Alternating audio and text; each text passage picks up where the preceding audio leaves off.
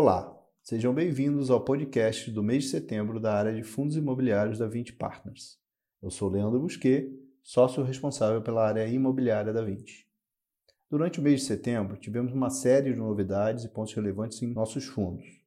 A gestão do VISC decidiu voluntariamente, buscando um maior nível de transparência com seus investidores e o mercado em geral, realizar uma reavaliação extraordinária do valor patrimonial dos ativos do fundo agora que a fase mais aguda dos efeitos da pandemia do Covid-19 nos shopping centers se encerrou. Essa reavaliação resultou em uma variação negativa de 4,6% na cota patrimonial do fundo. Esse também foi o mês com o melhor resultado dos shoppings no VISC, desde o início da crise, que geraram ao todo cerca de 4 milhões de reais no mês. Isso representa um valor 139% superior à média do resultado dos shoppings desde o início da pandemia. Setembro foi o primeiro mês desde março em que o fundo distribuiu um rendimento superior à rentabilidade do CDI líquido, conforme o Rodrigo Coelho vai comentar em mais detalhes posteriormente. O VILG segue em período de alocação dos recursos captados na última emissão e apresentou a terceira maior média de negociação diária dentre todos os fundos imobiliários da B3, com 6,7 milhões por dia. Também concluímos uma expansão em um dos nossos ativos, o Fernão Dias Business Park, que já saiu 100% pré-alocada para a Netshoes, empresa do grupo Magazine Luiza. O Vino, durante o mês, realizou a aquisição de dois ativos, dos quais a Érica Souza irá dar mais detalhes posteriormente, e ainda no início de outubro, encerrou sua quinta emissão de cotas com a captação de cerca de 150 milhões de reais. Setembro também foi mais um mês positivo para o VIF, nosso fundo de fundos, que apresentou uma rentabilidade patrimonial no mês 1% superior ao retorno do IFIX no mesmo período. O fundo vem distribuindo um dividend yield médio desde seu IPO em junho superior a 8% ao ano. Cabe destacar que durante o mês de setembro, a receita financeira de todos os fundos foi impactada negativamente em função da performance dos títulos públicos no mercado secundário, um movimento que impactou a maior parte dos fundos de renda fixa da indústria. Naturalmente, os fundos com maior volume de aplicação financeira apresentaram os maiores impactos, como o VILG, que teve uma redução da receita financeira na casa de 4 centavos por cota, e o VISC, com 1 centavo por cota.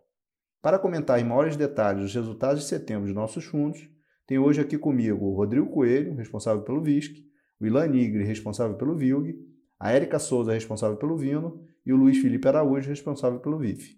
Olá, Rodrigo. Conte-nos agora como foram os resultados do VISC no mês de setembro. Olá, Leandro, e a todos que nos ouvem nesse podcast. O VISC permanece com 100% dos shoppings do portfólio em operação desde 6 de agosto, em sua maioria com restrições em relação aos horários de funcionamento e algumas atividades como alimentação e lazer.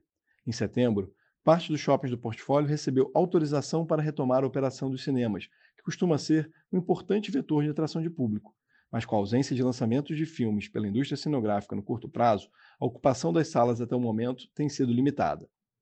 Os impactos da crise vêm diminuindo em todos os shoppings do portfólio, de forma que a melhora das atividades comerciais é acompanhada da retomada da cobrança maior de aluguel, aumentando assim a rentabilidade dos shoppings.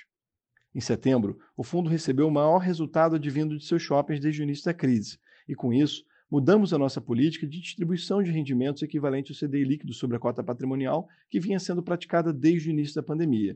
Em setembro, o fundo anunciou o rendimento de 20 centavos por cota, que foi 33% superior ao rendimento do mês anterior.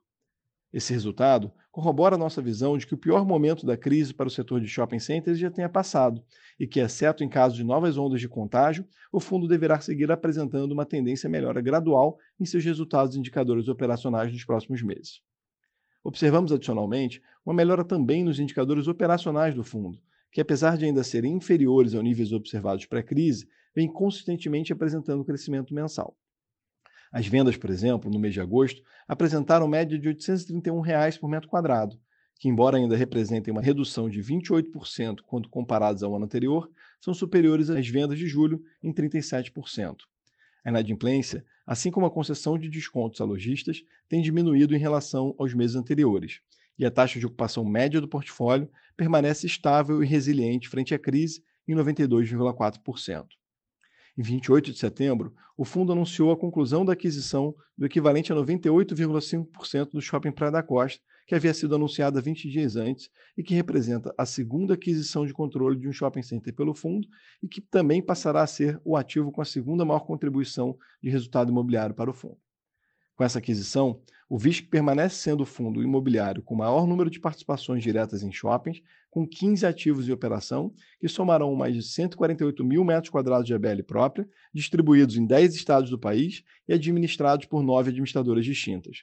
Agora eu passo a palavra ao Ilan, que vai falar sobre o VILG, seus resultados e últimos acontecimentos relevantes do fundo. Obrigado, Rodrigo, e olá a todos. Os efeitos da crise do Covid-19 seguiram limitados no mês de setembro para o VILG em linha com a nossa tese sobre a resiliência do segmento de logística frente ao atual momento de mercado. O fundo segue com uma taxa de ocupação média em termos financeiros de 100% e apresentou uma inadimplência líquida no mês de apenas 0,5%. Em setembro, encerramos as obras de expansão do módulo G0 no Fernão Dias Business Park com 3.600 metros quadrados de ABL.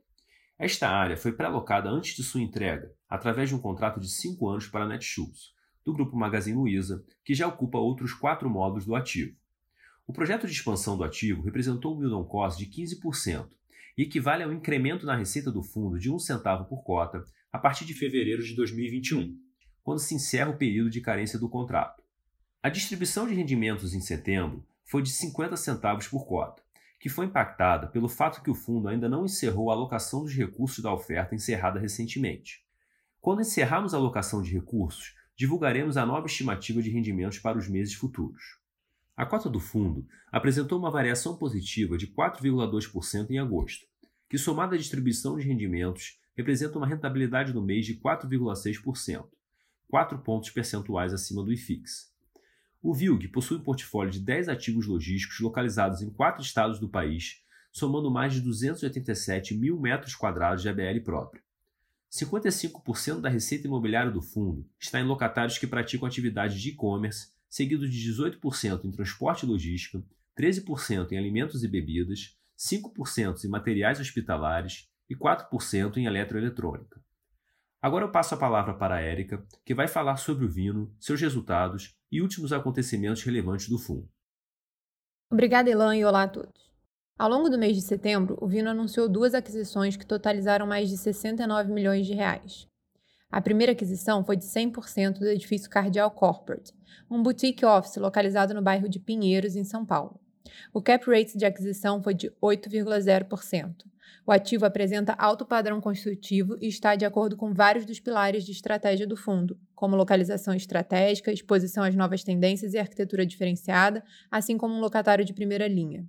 O ativo encontra-se 100% locado para Camicado, com garantia do Grupo Renner, através de um contrato de 10 anos corrigido anualmente por IGPM.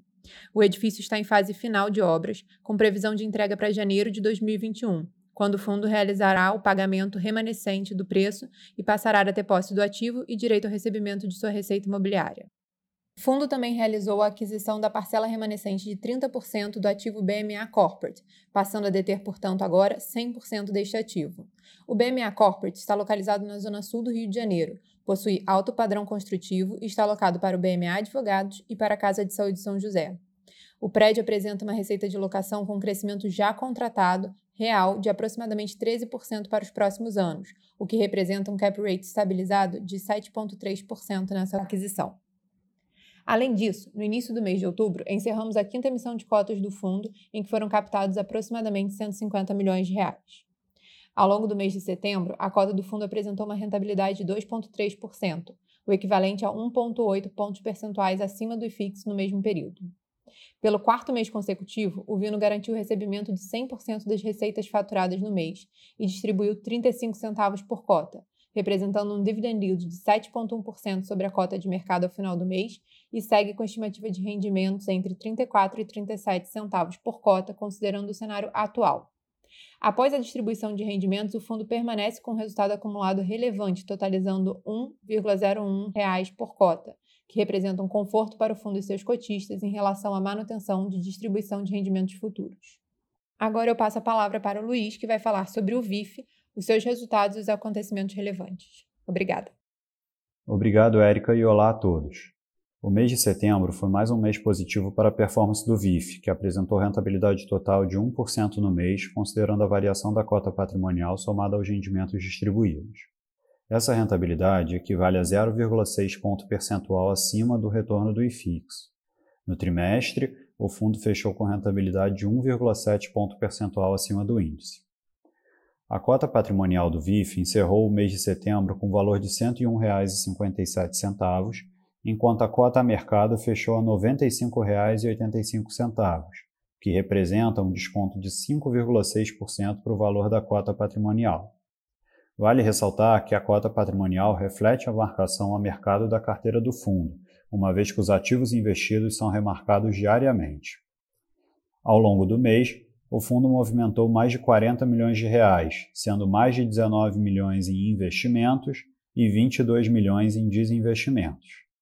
Dos investimentos realizados, cerca de 400 mil reais apenas foram investidos através de ofertas públicas, o que reflete a nossa percepção de que as ofertas têm se mostrado menos atrativas do que as oportunidades que temos identificado no mercado secundário, em especial no caso de IPOs, que contam com uma incerteza adicional em relação à liquidez do ativo após o início de sua negociação na B3. No mercado secundário, o fundo continuou o movimento de compra que vinha realizando no último mês nos ativos PATL e XPIN, que, na nossa visão, apresentam um bom preço relativo. Já com as vendas realizadas, geramos um resultado líquido de 1,2 milhão de reais, equivalentes a 44 centavos por cota, com um ganho de capital médio bruto de quase 7%.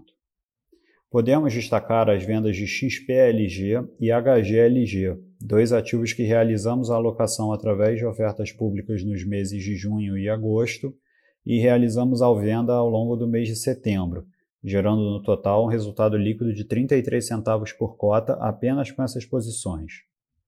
Ao final de setembro, o fundo distribuiu rendimento de 65 centavos por cota o que representa um dividend yield anualizado de 8,1% sobre a cota de fechamento no mês da B3. Com relação à alocação da carteira, continuamos com maior exposição ao segmento de escritórios, representando 34% do fundo, seguido por 25% em recebíveis imobiliários, que inclui tanto as participações diretas em CRIs como o FIs de recebíveis, 18% em shopping centers 17% em ativos do segmento de logística. Em termos de estratégia, o fundo apresentava 59% da carteira na estratégia de renda e 41% na estratégia de valor. Não foi realizada nenhuma movimentação na nossa carteira de alocação direta em CRIs no mês de setembro, de forma que o fundo apresentava nove operações, somando cerca de 12% dos ativos do fundo. Agora eu retorno a palavra ao Leandro. Obrigado, Luiz. Muito obrigado pela atenção de todos. Gostaríamos de ressaltar que o nosso canal de RI está à disposição para dúvidas e esclarecimentos. Acesse nosso site 20fi.com e receba todas as informações dos fundos em seu mailing. Até o próximo podcast.